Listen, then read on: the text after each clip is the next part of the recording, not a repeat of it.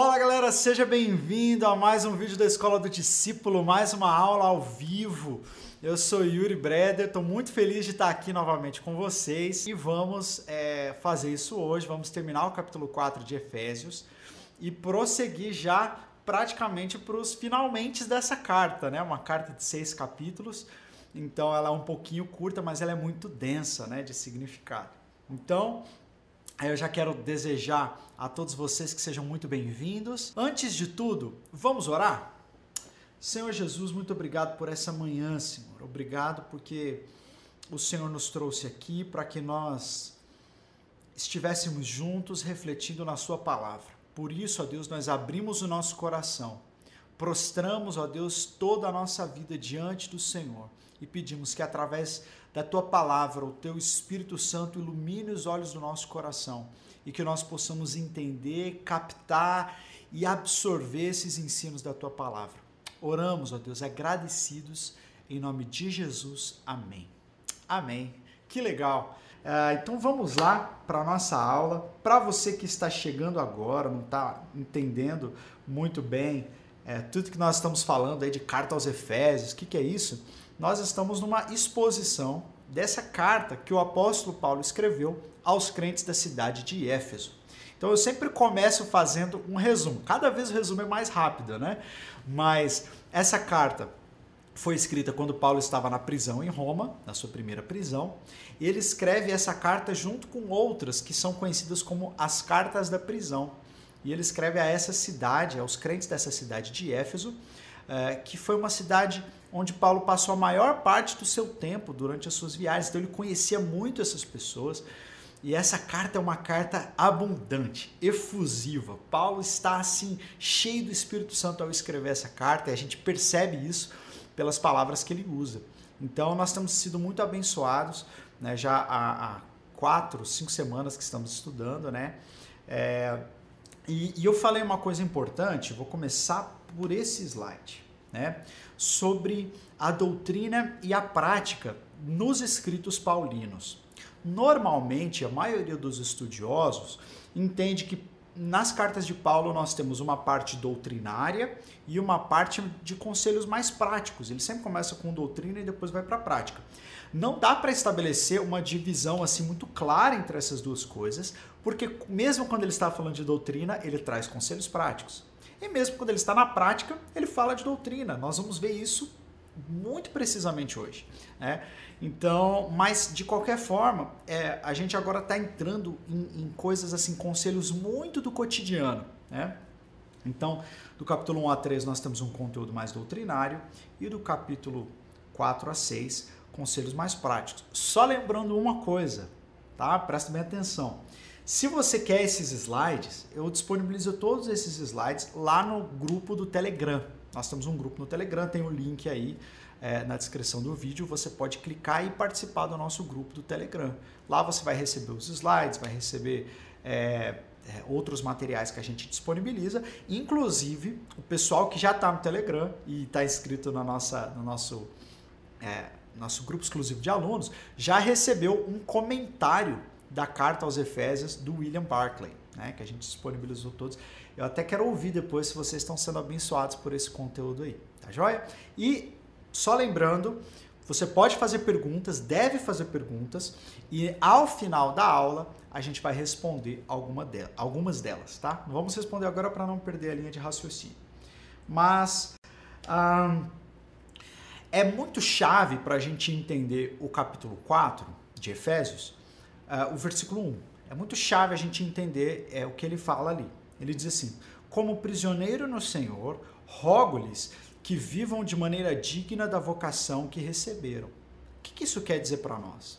Quer dizer simplesmente que quando a gente se torna um discípulo de Jesus, um cristão, existe uma maneira correta de viver, existe uma outra maneira de viver, na verdade. Né? Ah, então, qual é essa maneira de viver que nós cristãos devemos assumir? Como é que nós devemos viver? Então, no capítulo 4, ele fala, a primeira parte, que nós devemos viver em unidade, e na segunda parte, ele fala que nós devemos viver em santidade. Unidade uns com os outros, santidade para com Deus. Essa, essa é a maneira digna de um cristão viver. Então, se um cristão quer viver a vida cristã sem unidade com as pessoas e sem santidade, ele está completamente fora. Esta não é a maneira digna de se viver, não é a maneira correta de se viver na fé.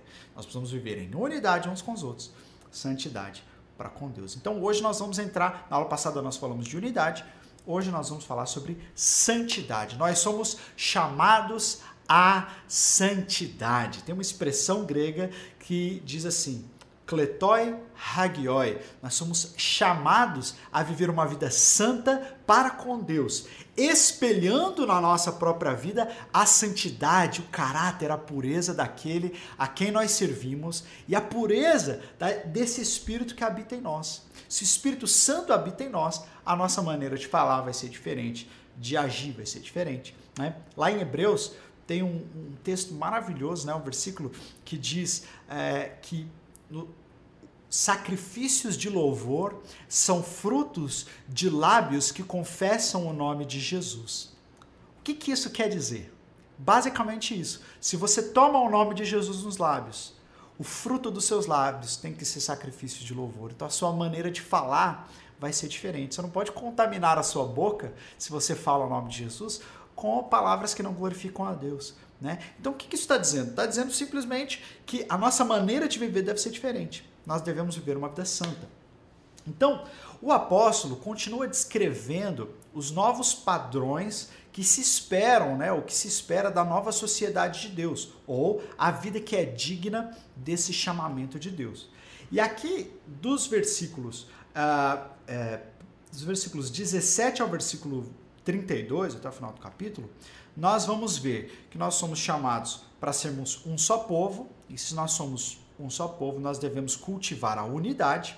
E se nós somos chamados para sermos um povo santo, nós devemos cultivar a pureza, porque a pureza é uma característica do povo de Deus tão indispensável quanto a unidade. Então, se você gravar essas duas palavras do capítulo 4, unidade e santidade, você já matou a charada, tá bom? Essa é a maneira como Deus espera que nós vivamos. Então, vamos falar sobre essa mudança total de vida. A essência da sua mensagem, né, da mensagem de Paulo ali é, nessa carta, ela é muito clara. Diz assim, versículo 17: Não mais andeis também como andam os gentios. Então, ele, ele falou muito sobre essa questão dos gentios e dos judeus, né? Mas aqui quando ele fala gentios, ele está se referindo aos gentios que não haviam se convertido ainda, tá? Ele não está agora dizendo, ah, vocês não são mais gentios e vocês agora têm que se comportar como o povo de Israel. Não, ele está falando a melhor é, é visão, nós vamos ver isso mais para frente, é usar a palavra pagãos ou não convertidos ainda, né? Ou ímpios, aqueles que não tiveram um novo nascimento. Né? Mas de qualquer forma, a gente precisa entender isso. Que você, como cristão, não deve andar, não deve se comportar mais como se comportam aquelas pessoas que não conheceram Jesus. Não faz sentido. Não é isso que Deus quer. Né? Então, o modo de Paulo tratar desse tema, dessa mudança de vida, pode ser dividido em duas partes. Tá? É, primeiro, ele fala da base doutrinária dessa nova vida, que existem. E aí ele faz um dualismo, né? ele faz um, uma comparação entre a vida pagã e a vida cristã. São duas vidas vividas diferentes. Né? Elas têm origem diferente, elas têm resultados diferentes. E depois ele traz algumas atitudes práticas no comportamento diário. Isso vai do versículo 25 até o versículo 32. Eu, eu amo muito fazer exposição bíblica porque a gente pode ir direto no texto, né? Eu gosto muito de dar panorama também, falar de assuntos mais gerais, mas quando a gente entra no texto bíblico é sem igual. Então a gente vai ver aí dos versículos 17 a 35. Começando então com a vida pagã ele fala o seguinte lá no versículo 17 a 19. Assim eu lhes digo, e no Senhor insisto, que não vivam mais como os gentios, que vivem na futilidade dos seus pensamentos.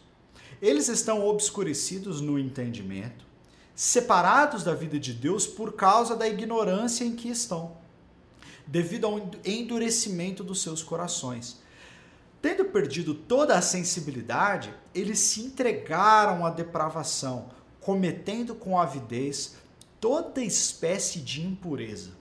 Então, observe nesse versículo que eu até destaquei com cores diferentes algumas características que dizem respeito à intelectualidade, à maneira de pensar de alguém que não conheceu Jesus.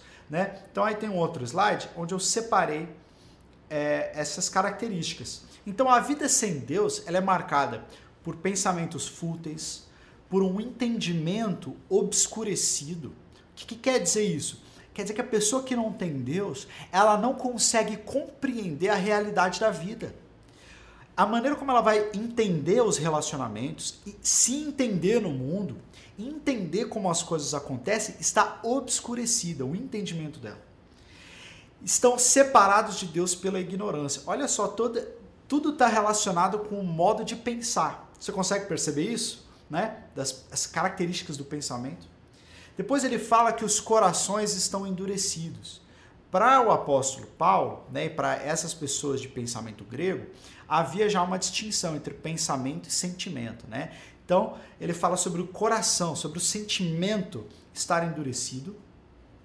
Fala que eles não tinham sensibilidade, no versículo 19, e por isso eles se entregaram à depravação e à impureza.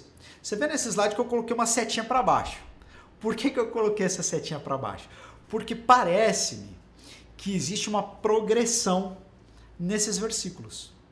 Primeiro, a característica é do pensamento, da maneira de pensar.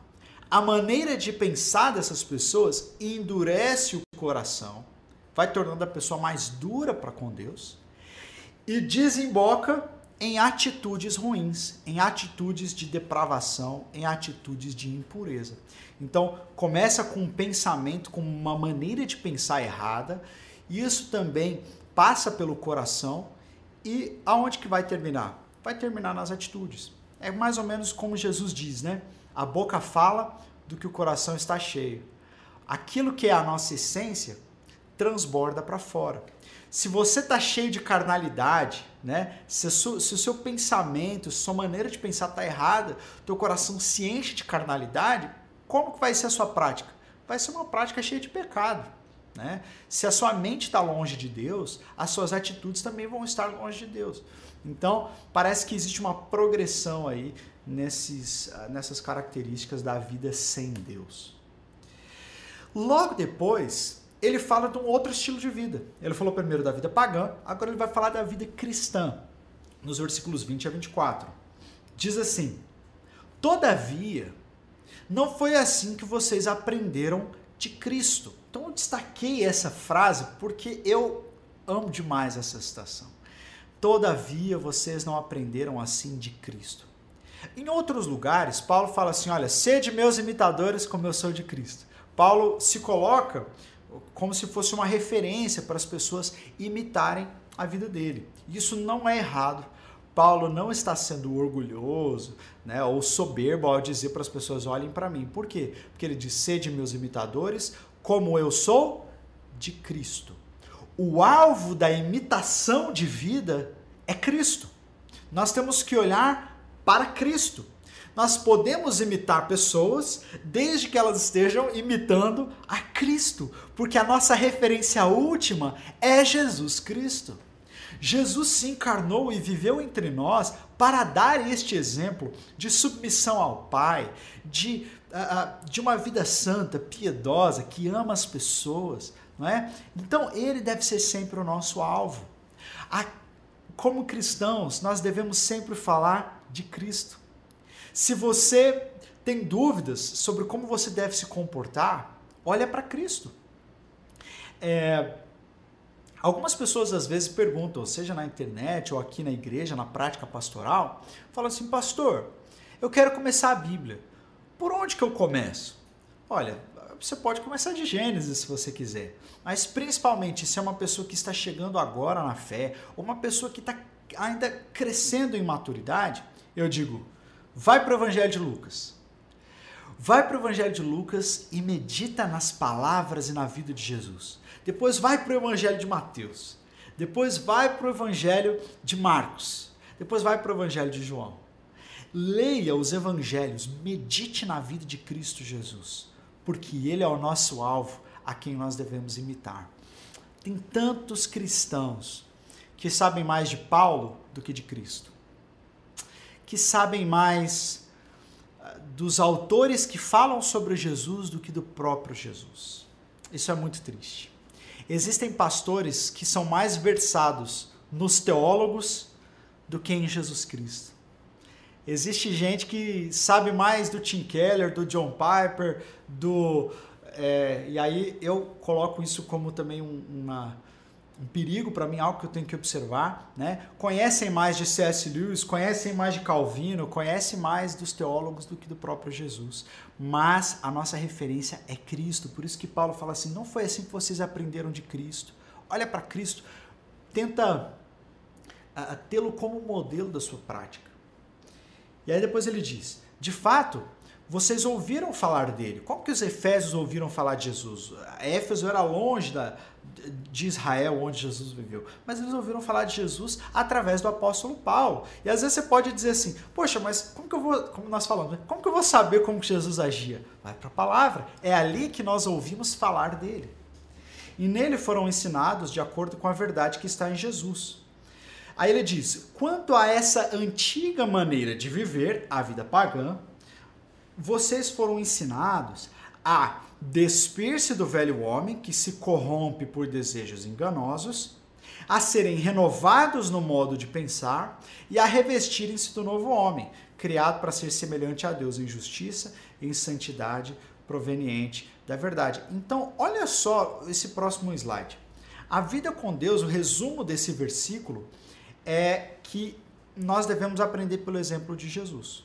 Devemos ser como Jesus. Se eu só se eu parasse aí e falasse, ó, oh, você precisa ser como Jesus, eu estaria sendo. É, eu não estaria te apontando o caminho certo.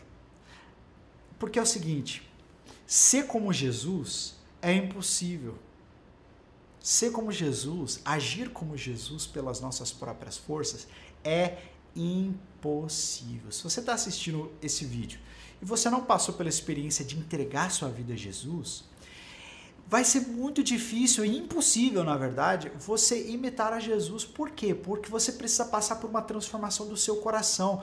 Por isso que Paulo, Paulo está falando para cristãos aqui. Né? Então, para cristãos, ele diz: vocês precisam abandonar essas antigas atitudes, renovarem-se no seu pensamento, na, nossa na vossa maneira de pensar, versículo 23, e então vocês se revestem desse novo homem semelhante a Deus. Basicamente, é, o que ele está dizendo é que precisa haver uma mudança interior para que a gente possa imitar Jesus. Só assim a gente vai conseguir abandonar as, essas atitudes erradas, aquilo que não agrada a Deus, e poder fazer aquilo que agrada a Deus. Senão, eu estou pregando uma religião. Eu estou pregando é, que você pode alcançar a semelhança com Jesus através dos seus próprios esforços. E você não consegue. Você precisa nascer de novo, né? É o que Jesus fala para Nicodemos em João capítulo 3.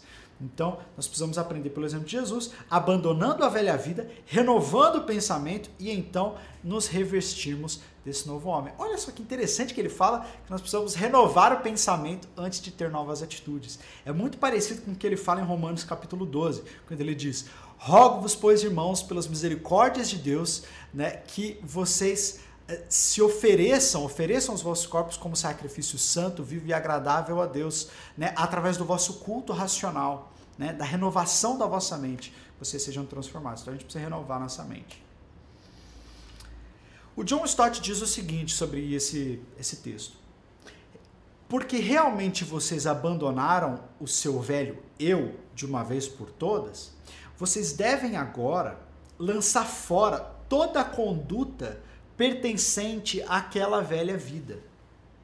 Nosso novo comportamento deve estar completamente consistente com o tipo de pessoa que nos tornamos. Nós já somos assim em Deus e precisamos agir como já somos. Né? Visto que por uma nova criação tiramos a velha humanidade e vestimos a nova, devemos também deixar de lado os velhos padrões e adotar os novos o nosso novo papel envolverá novas roupas, uma, e essa nova vida, um novo estilo ético de viver. Você já viu aquela pessoa que disse assim: é, Ah, é, vou, você, você quer ir lá na minha igreja? Né? Você, isso já pode ter acontecido com alguém. Você chama alguém para ir na sua igreja e fala assim: Ah, vamos lá na igreja. Aí a pessoa fala assim: ah, Mas essa sua igreja é a igreja do fulano? Ah, se nessa igreja do fulano eu não quero ir. Porque o fulano fala que é crente, mas ele se comporta como uma pessoa que não conhece a Deus. Ah, eu não quero ir nessa igreja do fulano. Ah, eu não quero ir na igreja do pastor Beltrano, não. Por quê? Porque ele não vive de acordo com aquilo que ele diz crer. Isso é um grande obstáculo à fé. É, é um grande obstáculo para que o mundo conheça Jesus. Quando as pessoas muitas vezes não se comportam de acordo com a sua fé. E aí isso enfraquece o testemunho cristão. Né? Na Bíblia nós lemos que por causa do procedimento de alguns cristãos, por causa desse mau procedimento, o nome de Cristo é blasfemado entre os gentios. Então, é, quando nós falamos de glorificar a Deus, eu quero glorificar a Deus com a minha vida, eu estou falando que eu devo viver de uma tal forma que as pessoas olhem para mim e glorifiquem a Deus. É, eu me lembro uma vez que eu estava vindo aqui para a igreja, para um culto, eu morava pertinho da igreja, estava vindo a pé. Aí eu passei é, na esquina, assim, é, vindo para a igreja, tinha um posto de gasolina. E aí tinha alguma, algumas pessoas sentadas ali e você percebia que eram pessoas desabrigadas, né, em situação de abandono, com fome, com as roupas sujas e tal. E um deles veio para mim e falou assim: Puxa, você poderia me ajudar? É, eu, eu tô com fome e tal, eu não tenho, a gente não tem o que comer, estamos aqui. E aí eu senti realmente que eu precisava fazer algo. Eu estava indo para a igreja, mas eu encontrei aquelas pessoas que estavam em situação de necessidade. E aí eu me lembrei da parábola do samaritano, né? E daqueles, daqueles religiosos que Jesus conta, que estavam é, é, é, saindo do templo, aliás, subindo ao templo, subindo a Jerusalém, e viram aquele homem necessitado à beira da estrada e preferiram falar assim: não, eu, tô indo para a igreja, né? Eu tô indo adorar a Deus, não posso me importar com essa pessoa que está em necessidade. Aí eu falei: não, eu, eu vou parar e esse, esse vai ser o meu culto. Eu vou chegar um pouquinho atrasado na igreja, mas eu vou fazer algo. Aí eu entrei na conveniência né, daquele posto de gasolina e aí fui comprei alguns salgados, né, algumas, alguns alimentos ali e levei para eles. E sentei com eles no meio-fio para comer com eles. Né? E aí eu estava com fome também, comprei para mim também e a gente foi comendo ali, repartindo alguns, algumas coisas. E aquelas, aqueles, aquelas pessoas, né, aqueles, é, aquele jovem e aquele outro senhor que estavam ali, falaram assim: Mas por que você parou aqui para comer com a gente? Aí eu falei, não, é porque eu, eu vi que vocês estavam precisando, eu quis ajudar. E eles falaram assim, puxa, mas a gente nunca vê esse tipo de atitude. Olha, você é de Deus mesmo, falaram assim. E eu nem tinha falado que eu estava indo para a igreja. E, e, eles falaram, você é de Deus mesmo, né? É como se eles estivessem dizendo glória a Deus pela sua vida, né? E isso encheu tanto meu coração de alegria e se tornou mais claro para mim o que, que é glorificar a Deus. Se você quer glorificar a Deus, você tem que viver de uma forma que as pessoas deem glória a Deus, que as pessoas agradeçam a Deus porque você está ali. Glorificar a Deus não é só dizer glória a Deus, glória a Deus. Isso também faz parte quando nós adoramos, nós levantamos palavras de adoração. Isso é importante, mas não é só isso. Glorificar a Deus é viver de uma forma que as outras pessoas agradeçam a Deus por você. Quando você ajuda as pessoas, quando você ama as pessoas, quando você perdoa, quando você vive como Jesus. Né? Então, a gente deve abraçar esse novo estilo de vida. Bom, depois que ele fala dessa teologia né, da vida pagã e da vida cristã, ele traz para nós algumas atitudes práticas no nosso comportamento diário, no versículo 25 ao 32. É assim que ele termina o capítulo. E ele dá para nós cinco conselhos práticos. E é muito interessante. Olha só, Paulo segue o seu pensamento esclarecendo ainda mais como isso deveria acontecer na vida diária dos cristãos através de cinco conselhos práticos. Então, anota isso, você está com a sua Bíblia, com o seu caderninho, já anota cinco conselhos práticos. E antes de eu falar dos conselhos práticos, deixa eu falar uma coisinha que eu quero que vocês percebam. Em cada um desses conselhos, é, existe uma estrutura. Cara, estudar a Bíblia é demais, né? Existe uma estrutura dentro desses conselhos. Existe, primeiro, uma. É, algo que você deve abandonar, ou seja, um conselho negativo, não faça isso. Depois, ele não diz só, só o não faça isso, mas ele diz faça isso, então tem um conselho positivo. E depois tem uma razão teológica, né? um motivo teológico pelo qual nós devemos agir assim. Isso é importante a gente falar, por quê? Tem gente que acha que ser crente é só não fazer algumas coisas. Não bebe, não fuma, não faz sexo antes do casamento, não mente, não faz isso. As pessoas às vezes acham que os crentes são aquele, aquele povo do não pode. Já ouviu isso? Ah, o crente é o cara do não pode. Não, não, não. Paulo diz que nós não podemos algumas coisas, mas ele diz que nós devemos outras coisas. Seria tão legal se o, o, as pessoas conhecessem os cristãos como aqueles que perdoam, aqueles que amam, aqueles que fazem caridade, aqueles que abraçam as pessoas, aqueles que se importam, né? Por quê? Porque realmente tem coisas que nós não devemos, mas tem várias outras coisas que nós devemos. Tem gente que fala assim: "Ah, eu não, não tô fazendo mal para ninguém, então Deus, né, eu, eu não tenho por que ir para o inferno. Eu não estou fazendo mal para ninguém. Não, mas não é só não fazer o mal. Você deve fazer o bem. Não é só deixar algumas coisas, é fazer outras. Não é só se revestir, é, não é só abandonar o velho homem. Você tem que abraçar o novo homem, né? Abraçar o novo homem pode um conselho meio esquisito, né? Mas abraçar este novo estilo de vida. Amém? Então olha só o primeiro conselho. Primeiro conselho, a gente pode resumir assim: não contem mentiras, mas sim falem a verdade. Está lá no versículo 25. Então você tem um conselho negativo, que é não contem mentiras, e tem um conselho positivo. E no final tem uma razão teológica para isso. Olha lá. Portanto, cada um de vocês deve abandonar a mentira e falar a verdade ao seu próximo. Por quê? Porque todos somos membros de um mesmo corpo. Já viu aquela, aquele ditado que fala assim, é, que o pior engano é o auto-engano, né? É a pessoa que tenta enganar a si mesmo. Paulo está dizendo mais ou menos isso. Assim, por que, que você vai mentir para uma pessoa se na verdade vocês fazem parte do mesmo corpo? Você está mentindo para você mesmo. Quando você mente para alguém, você está danificando o próprio corpo de Cristo do qual você faz parte. E essa mentira vai fazer mal para você também. Então, isso é muito importante. Eu me lembro de um livro nossa, minha irmã vai falar, nossa, foi longe agora. Eu me lembro de um livro que a minha irmã ganhou quando a gente era criança. E a história era muito interessante. Né? Era de um menino que gostava de fazer mal para os outros, fazer algumas pegadinhas tal. E aí ele pega uma mistura bem que ele faz assim, venenosa, né? Que vai dar dor de barriga em alguém, umas substâncias lá.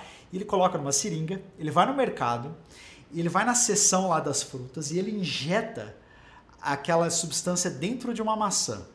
E aí ele fala assim: ah, agora eu quero só ver é, quem é que vai passar mal comendo essa maçã. E aí uma mulher compra a maçã. Mas aí a mulher, ela dá essa maçã de presente para outra pessoa. Aí a outra pessoa dá de presente para o filho. Aí o filho leva para a escola e dá para a professora. Aí a professora chega em casa, faz uma torta e dá para a mãe do menino que havia feito aquela, aquela arte, né? aquela pegadinha. E o menino, sem saber disso, vai e come a torta feita com a maçã que ele mesmo tinha adulterado. E aí é ele que passa mal. Então, basicamente, quando você mente, quando você faz alguma coisa que desagrada a Deus, não, não é só outras pessoas que estão sendo é, de alguma forma prejudicadas. Você mesmo vai ser prejudicado com isso. Por quê? Porque você faz parte deste corpo. Amém? Então, esse é o primeiro conselho. O segundo é: não perca a calma, mas sim tenha certeza de que a sua ira é justa. Então, o versículo 26 e 27 diz assim: Quando vocês ficarem irados, não pequem. Então, esse é o conselho negativo, né? Não pequem quando ficarem irados. Aí tem o conselho positivo: apaziguem a sua ira ou resolva a sua ira antes que o sol se ponha e não deem lugar ao diabo. Então, o conselho teológico é esse, que quando a gente se ira com uma pessoa e, e rompe relacionamentos com ela e age com base na ira, age com base na raiva, age retribuindo uma pessoa porque a gente ficou mal, porque a gente não gostou que aconteceu alguma coisa, o diabo está tendo lugar entre nós. É, o que, que é dar lugar ao diabo, gente? Dar lugar ao diabo é quando a gente rompe relacionamento com o nosso irmão e a gente age com base na ira, sem refletir, né? E, e, aí, às vezes, entra uma situação de falta de perdão, a gente fala o que não deve. A gente acha que dar lugar ao diabo é só fazer uma invocação satânica, né? Ah, fazer um, um, uma obra de invocação maligna, de ocultismo. Não. Quando você, quando você age sem pensar e você fere alguém baseado no, no seu momento de ira, infelizmente você deu lugar ao diabo. Então, essa é a razão teológica pela qual a gente não deve pecar quando a gente ira, a gente deve refletir é, é, é, e, e, deve resolver isso antes que o sol se ponha. Né? Então, basicamente, eu acho, né, aqui a minha impressão, quando ele fala assim, não deixe que o sol se ponha sobre a sua ira, diz que quando alguém fizer alguma coisa que você não goste, ou quando você se sentir muito mal, entristecido ou irado por alguma coisa que alguém fez, dá um tempo para isso. Espera o dia passar. Se você agir no calor do momento, você pode errar. Né? Você tem até o final do dia para você pensar, processar aquilo, mas não deixa isso para amanhã não. Não, não. não, leva a ofensa de hoje para amanhã, não leva a ira de hoje para amanhã. Resolve isso hoje. Não precisa resolver na hora, que talvez na hora você não consiga. E às vezes a pessoa fala assim: puxa, mas é difícil a gente não ficar irado. É difícil a gente não ficar irado. É difícil.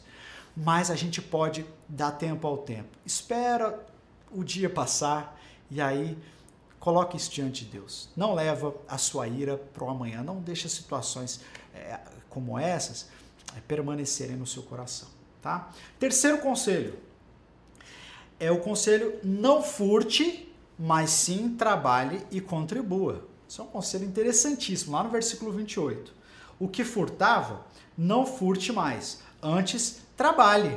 Fazendo, então, não furte é o conselho negativo. Trabalhe é o conselho positivo, fazendo algo útil com as mãos para que tenha o que repartir com aquele que estiver em necessidade. Então a gente tem um, uma razão teológica porque a gente não deve roubar ou furtar. Né?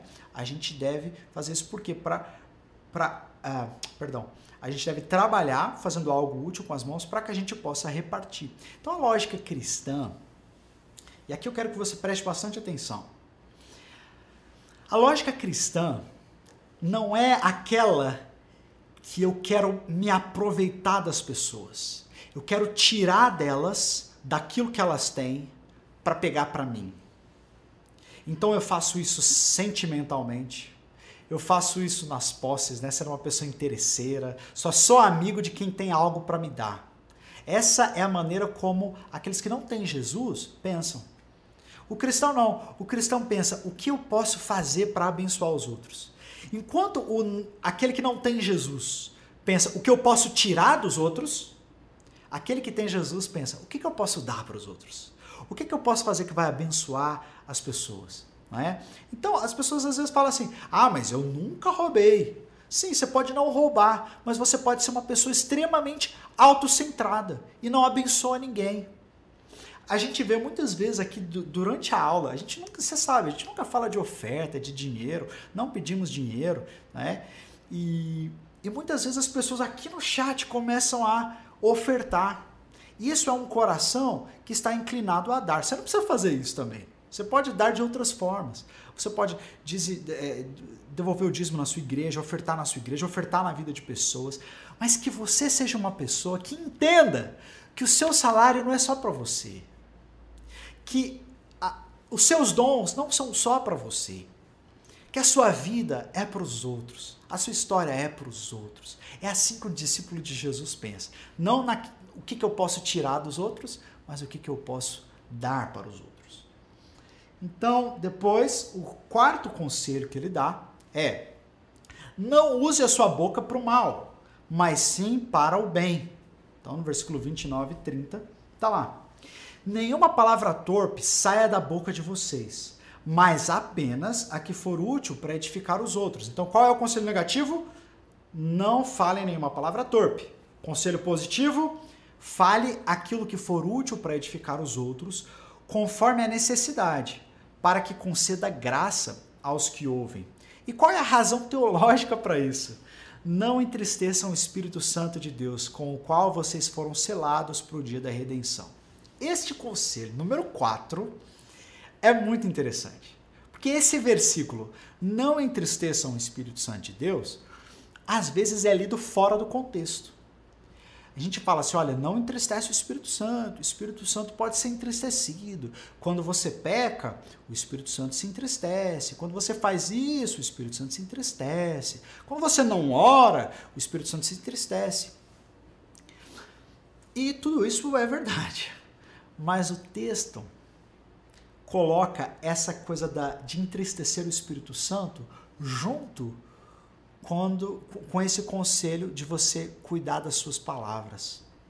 De você não falar nenhuma palavra torpe, mas somente a que for boa para edificação, trazendo graça para aqueles que ouvem.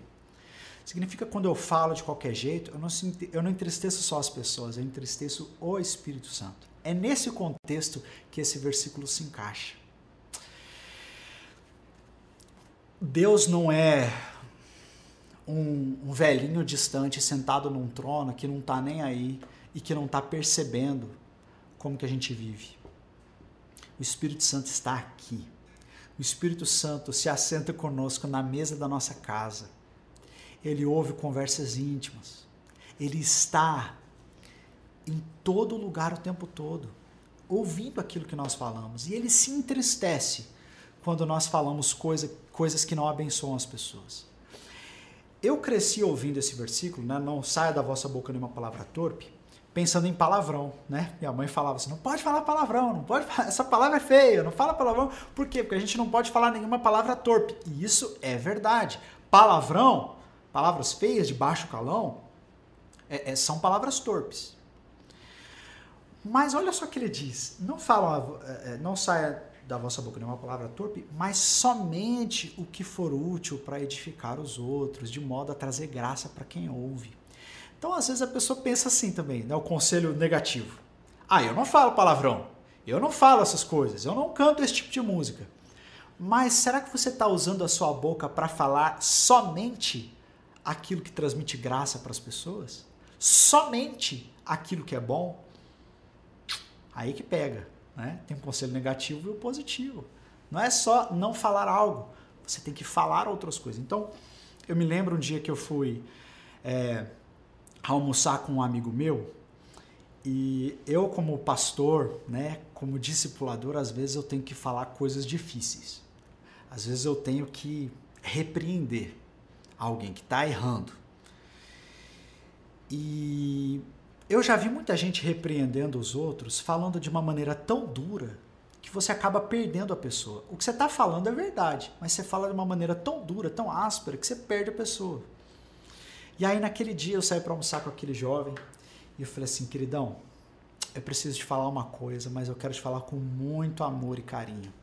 Essas atitudes que você está tendo, esses sentimentos, esses, esses pensamentos, eles não estão de acordo com a palavra de Deus. Isso é uma raiz de orgulho e soberba. Quando você age assim, você está sendo soberbo. Você está agindo com base no orgulho.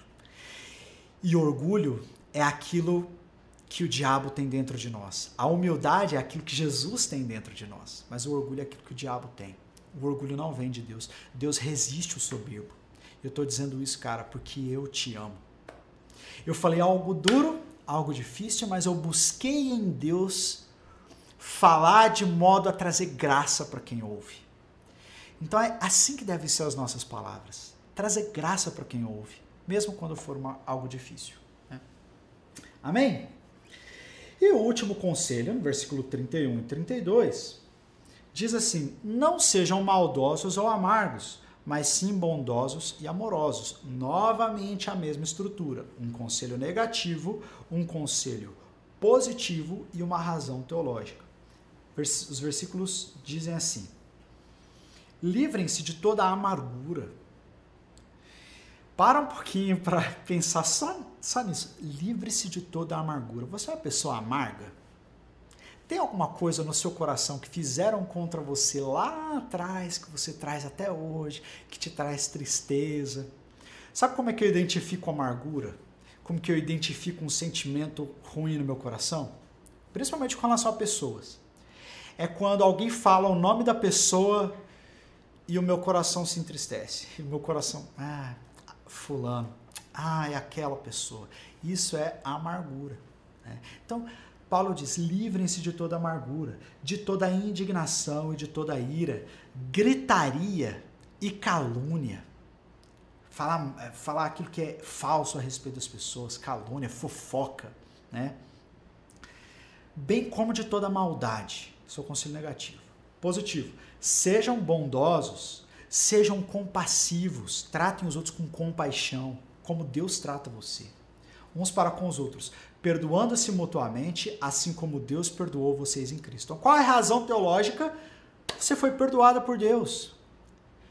Como que você não vai perdoar alguém se você foi perdoado por Deus? Tem duas maneiras de pensar nisso aí. Primeiro, é a maneira errada. Tipo assim, se Deus me perdoou, como que eu não vou perdoar outra pessoa? Eu preciso perdoar porque Deus me perdoou. Isso é verdade.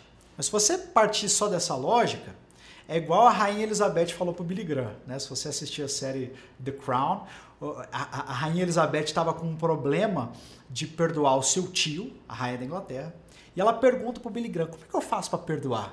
E o Billy Graham fala assim, olha, se Jesus que é Deus, perdoou todo mundo, quem somos nós para negar o perdão? E aí ela responde: Ué, eu sou um mero ser humano. Deus pode perdoar quem ele quiser, ele tem poder sobrenatural para isso. Eu não tenho. Faz sentido isso que a Rainha Elizabeth falou. Se você só tratar disso nessa questão assim, porque Deus me perdoou, eu devo perdoar os outros, você não vai conseguir perdoar ninguém. Mas se você pensar que porque Deus me perdoou, eu posso perdoar os outros? Aí esse é o evangelho. Porque Deus me perdoou, ele me deu o seu espírito. E porque eu tenho o Espírito Santo em mim, eu posso fazer algo sobrenatural, que é perdoar os outros. Conseguiram entender essa, essa diferença? Não é porque Deus me perdoou, eu devo. É porque Deus me perdoou, eu posso. Amém? Então, esses são cinco conselhos que Paulo dá é, para nós vivermos em santidade. Veja só, agora eu quero que você note uma coisa muito interessante. Nenhum desses conselhos é dado, porque quando a gente pensa em santidade, a gente pensa em pecados que ofendem a Deus. Mas todos esses pecados que ele diz aqui dizem respeito a outras pessoas todas essas atitudes para buscar a santidade dizem respeito a outras pessoas. Tem gente que fala assim: eu vou buscar a santidade. Então eu vou, eu vou para um mosteiro, eu vou, eu vou me afastar das pessoas, eu só vou ficar lendo a Bíblia e orando e cantando. E é assim que Deus espera que eu seja santo. A sua santidade diz respeito a como você vive com as pessoas. Lembra que nós falamos daquela restauração que Deus opera, que ela é vertical e ela é horizontal? É, é diz respeito a Deus, mas diz respeito também às pessoas. Então é engraçado. Se, se alguém me perguntar assim, pastor, como que eu devo fazer para buscar a santidade? Aí os meus conselhos vão ser conselhos do cotidiano, de como essa pessoa trata as outras. Não só com que músicas que ela canta, ou, ou, ou, ou é, é, quantos versículos da Bíblia você lê por dia, quantas horas por dia você gasta em oração, coisas que só dizem respeito a Deus. Não. A gente tem que trabalhar para abençoar financeiramente outras pessoas. Isso diz respeito à sua santidade. Você amar e falar com amor às pessoas, cuidar suas palavras, isso é buscar a santidade né? É, é, não ser maldoso, não falar mal, não levantar calúnia, não viver em gritaria. Isso é buscar santidade. né? É, é não perder a calma. Isso é viver em santidade.